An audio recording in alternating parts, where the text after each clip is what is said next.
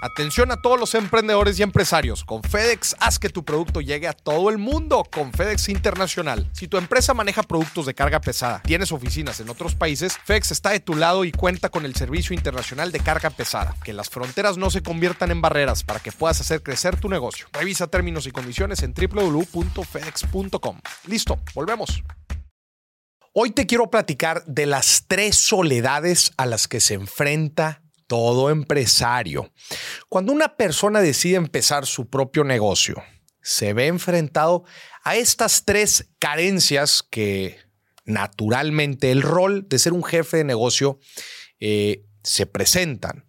Sin embargo, el día de hoy te voy a platicar también cómo combatir estas soledades, porque es importante que lo hagamos si nuestro objetivo es, pues obviamente, crecer profesionalmente y que nuestro negocio crezca de igual forma. La primera soledad tiene que ver con la soledad relacional, que significa que cuando somos empresarios puede ser que nos sintamos solos, porque no necesariamente está cerca o a nuestro alcance la gente que vale la pena con la que nos relacionemos.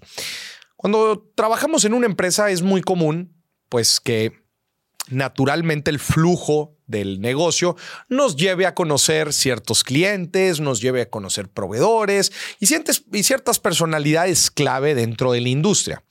Pero cuando estamos por nuestra cuenta, esto no sucede así. No sucede así de forma eh, aleatoria. Tenemos que nosotros empujarnos a conocer a la gente que queremos conocer o llegar a los clientes a los cuales queremos llegar o a los proveedores. Es por eso que cuando somos empresarios es importante que nos empujemos a conocer a la gente que vale la pena conocer. Y para esto vale la pena asistir a congresos, exposiciones, eventos de networking alineados a la industria de nuestro interés para así llegar a relacionarnos con gente interesante. También en etapas muy tempranas de un negocio es importante que tengamos acercamiento y contacto cercano con nuestros clientes o clientes potenciales. Este es un, esta es una función que es importante que no deleguemos y que nosotros sintamos esta carnita del mercado al hablar directamente con algunos clientes. Hacer esto nos va a llevar, pues a poco a poco, llenarnos de una red de contactos valiosa y así poder eliminar la primer gran soledad del empresario, la soledad relacional. La segunda gran soledad es la soledad del conocimiento. Cuando tú trabajas en un negocio, cuando eres empleado, pues probablemente el negocio se va a preocupar porque tú aprendas lo necesario para llevar a cabo ciertas funciones. Pero cuando eres independiente, esto no se da necesariamente. Tú eres quien te tienes que empujar a hacer los cursos, a leer los libros, a adquirir el conocimiento necesario que llevará tu negocio a un siguiente nivel. Y para lograr esto es importante que seamos curiosos, curiosos de todo lo que involucra o todo lo que está alrededor de nuestro negocio. No solamente cómo operamos mejor y cómo le hacemos para que nuestros equipos funcionen una forma más eficiente, los recursos eh, eh, funcionen mejor y también tengamos un modelo de negocio sólido, pero también todo lo que sucede alrededor de nuestro negocio, el ambiente, la competencia, los clientes, los proveedores, eh, si es que hay un marco regulatorio, un marco gubernamental que hay que, hay que, que, hay que aprender, qué otras industrias están en paralelo a la nuestra o vale la pena aprender de ellas, qué tecnologías, qué innovaciones pues esto claramente no va a venir por arte de magia a nuestras narices. Es importante que nosotros seamos curiosos y otra vez, hagamos los cursos, compremos los libros, nos acerquemos a los foros en donde vamos a aprender más sobre la industria o sobre el tema que estamos buscando. Pero aquí quiero hacer un paréntesis. Ya te he hablado de dos soledades, la relacional y la del conocimiento. Para estas dos es importante aquí introducir el tema actividad o ejecución deliberada. Aquí nada va a suceder por arte de magia. Aquí tú eres la persona que tienes que tomar la decisión de hacer una cosa u otra. Porque de eso se trata el ser empresario, de saber ejecutar, de saber ir por los siguientes objetivos y sobre todo entender qué te falta para llegar ahí, para que puedas tomar acción.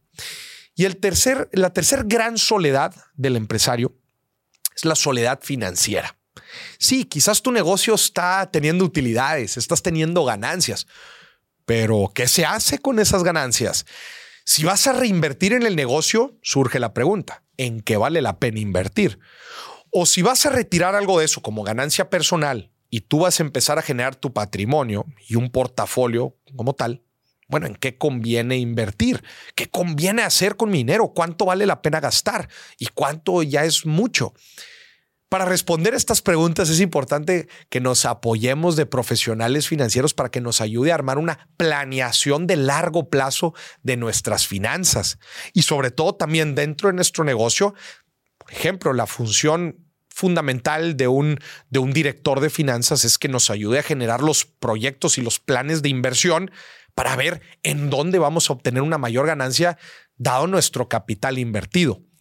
Entonces, esta, esta es una de las soledades más grandes del empresario, especialmente porque es un poco difícil cubrirla o no es, digamos, no hay recursos a la mano que, se, que estén tan disponibles necesariamente. Para esto lo que yo recomiendo es dentro de finanzas personales nos apoyemos de un profesional que nos ayude otra vez a armar un plan de largo plazo desde cómo prevemos el retiro hasta cómo armamos un portafolio de inversión con diferentes activos alineados a nuestras metas financieras y que de esa manera logremos diversificar algo del patrimonio que tenemos alejado de nuestro negocio tradicional, porque es importante también que nos diversifiquemos, que no todas nuestras finanzas personales dependan del negocio que tenemos. Eso por un lado. Y en la parte de nuestro negocio es importante que aprendamos de números, de finanzas empresariales, que aprendamos a leer estados financieros, que sepamos hacer una corrida financiera de un proyecto de inversión. Oye, me conviene invertir en un almacén o me conviene mejor invertir en desarrollar un nuevo producto? ¿Qué me va a traer mayor retorno? Saber responder estas preguntas es fundamental.